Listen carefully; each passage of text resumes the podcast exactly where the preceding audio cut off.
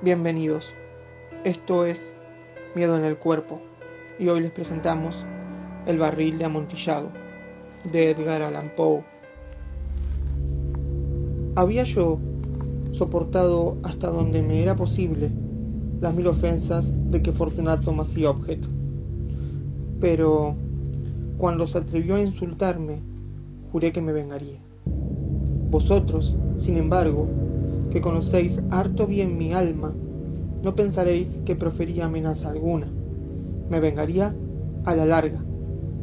Esto quedaba definitivamente decidido. Pero por lo mismo que era definitivo, excluía toda idea de riesgo. No solo debía castigar, sino castigar con impunidad. No se repara un agravio cuando el castigo alcanza al reparador y tampoco es reparado si el vengador no es capaz de mostrarse como tal a quien lo ha ofendido. Téngase en cuenta que ni mediante hechos ni palabras había yo dado motivo a Fortunato para dudar de mi buena disposición. Tal como me lo había propuesto, seguí sonriente ante él, sin que se diera cuenta de que mi sonrisa procedía ahora de la idea de su inmolación. Un punto débil tenía este Fortunato, aunque en otros sentidos era hombre de respetar y aún de temer. Enorgullecíase de ser un experto en materia de vinos.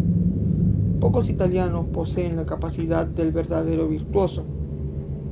En su mayor parte, el entusiasmo que fingen se adapta al momento y a la oportunidad, a fin de engañar a los millonarios ingleses y austríacos. En pintura y en alhajas, Fortunato era un impostor, como todos sus compatriotas. Pero en lo referente a vinos añejos, procedía con sinceridad. No era yo diferente de él en este sentido. Experto en vendimias italianas, compraba con largueza todos los vinos que podía.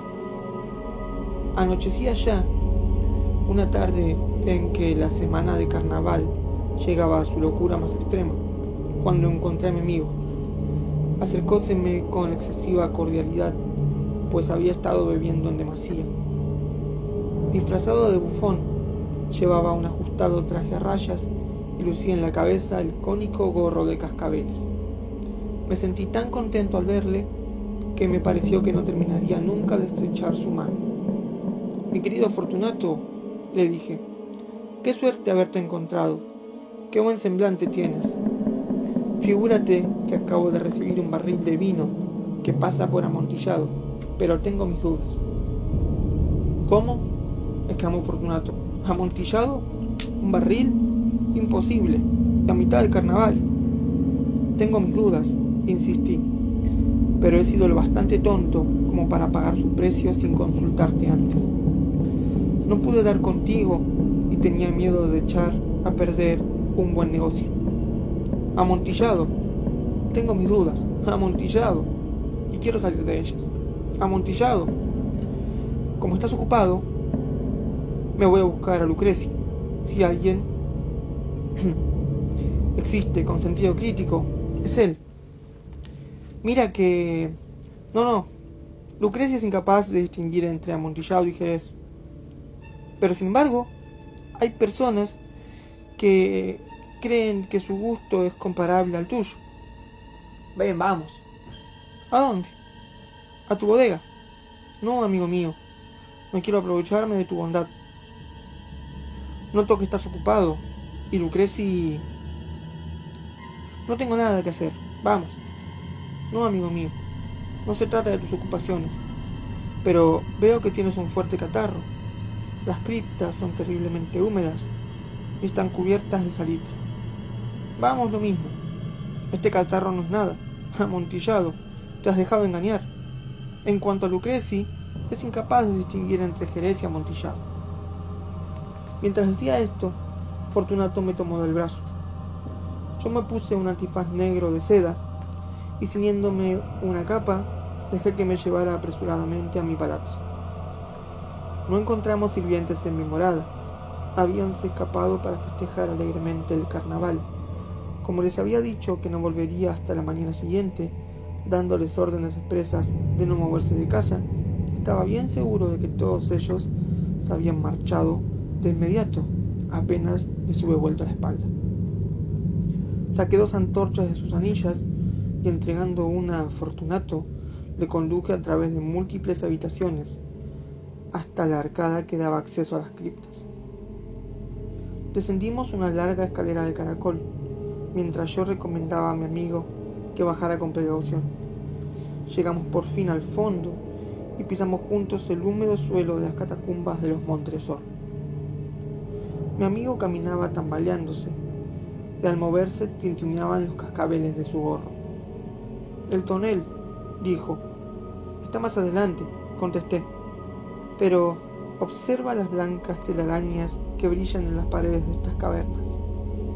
Se volvió hacia mí y me miró en los ojos con veladas pupilas que destilaban el flujo de su embriaguez. ¿Salitre? preguntó después de un momento.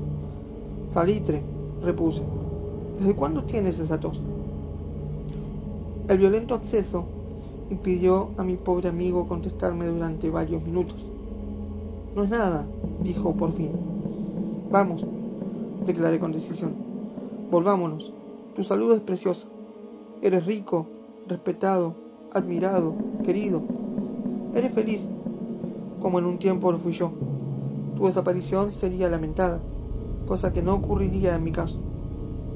Volvamos, pues, de lo contrario te enfermarás y no quiero tener esa responsabilidad. Además está Lucreci, que... Basta, dijo Fortunato.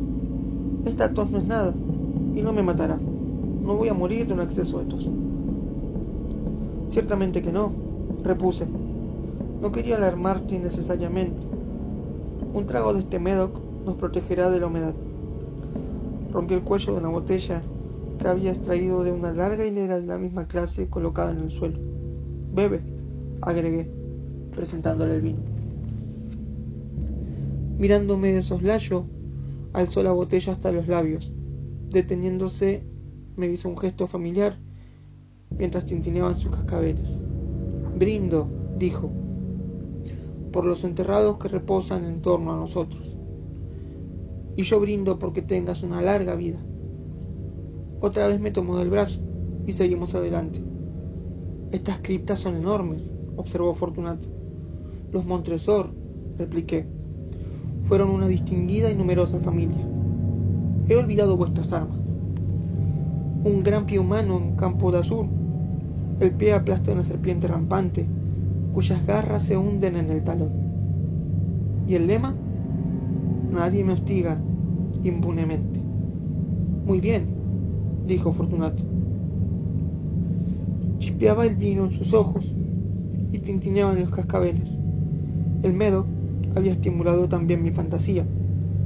Dejamos atrás largos muros formados por esqueletos apilados, entre los cuales aparecían también toneles y pipas.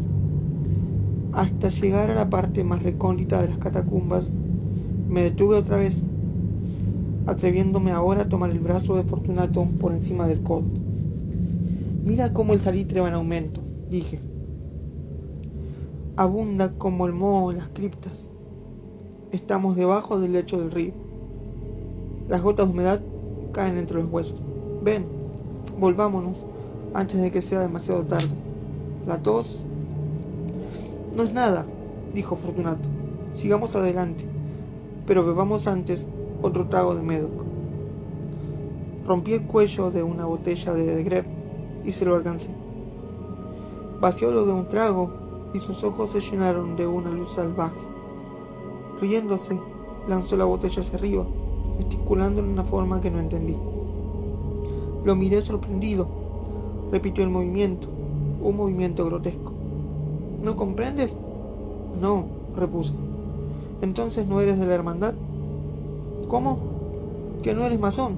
Oh, sí, exclamé, sí lo soy. ¿Tú? ¿Un masón? Imposible. Un masón, insistí. Haz un signo, dijo él. Un signo. Mira, repuse, extrayendo entre los pliegues de mi capa una pala de albañil. Te estás burlando, exclamó Fortunato, retrocediendo algunos pasos. Pero vamos a ver ese amontillado. Puesto que lo quieres, dije, guardando el utensilio y ofreciendo otra vez mi brazo a Fortunato, que se apoyó pesadamente. Continuamos nuestro camino en busca del amontillado. Pasamos bajo una hilera de arcos muy bajos. Descendimos, seguimos adelante y luego de bajar otra vez, llegamos a una profunda cripta, donde el aire estaba tan viciado que nuestras antorchas dejaron de llamear y apenas alumbraban. En el extremo más alejado de la cripta se veía otra menos espaciosa. Contra sus paredes se habían apilado restos humanos que subían hasta la bóveda, como puede verse en las grandes catacumbas de París. Tres lados de esa cripta interior aparecían ornamentados de esta manera. En el cuarto, los huesos se habían desplomado y yacían dispersos en el suelo, formando en una parte un amontonamiento bastante grande. Dentro del muro, así expuesto por la caída de los huesos, vimos otra cripta o nicho interior, cuya profundidad sería de unos cuatro pies, mientras su ancho era de tres y su alto de seis o siete. Parecía haber sido construida sin ningún propósito especial, ya que sólo constituía el intervalo entre dos de los colosales soportes del techo de las catacumbas, y formaba su parte posterior la pared de sólido granito que las limitaba. Fue inútil que Fortunato, alzando su mortecina antorcha, tratara de ver en lo hondo del nicho, la débil luz no permitía adivinar dónde terminaba. Continúa, dije. Allí está el amontillado. En cuanto a Lucreci, es un ignorante, interrumpió mi amigo, mientras avanzaba tambaleándose, y yo le seguía pegado a sus talones. En un instante llegó al fondo del nicho, y al ver que la roca interrumpía su marcha, se detuvo como atontado. Un segundo más tarde quedaba encadenado al granito, había en la roca dos argollas de hierro, separadas horizontalmente por unos dos pies. De una de ellas colgaba una cadena corta, de la otra un candado. Pasándole la cadena alrededor de la cintura, me bastaron apenas unos segundos para arrollarlo. Demasiado estupefacto estaba para resistirse. Extraje la llave y salí del nicho. Pasa tu mano por la pared dije, y sentirás el salitre.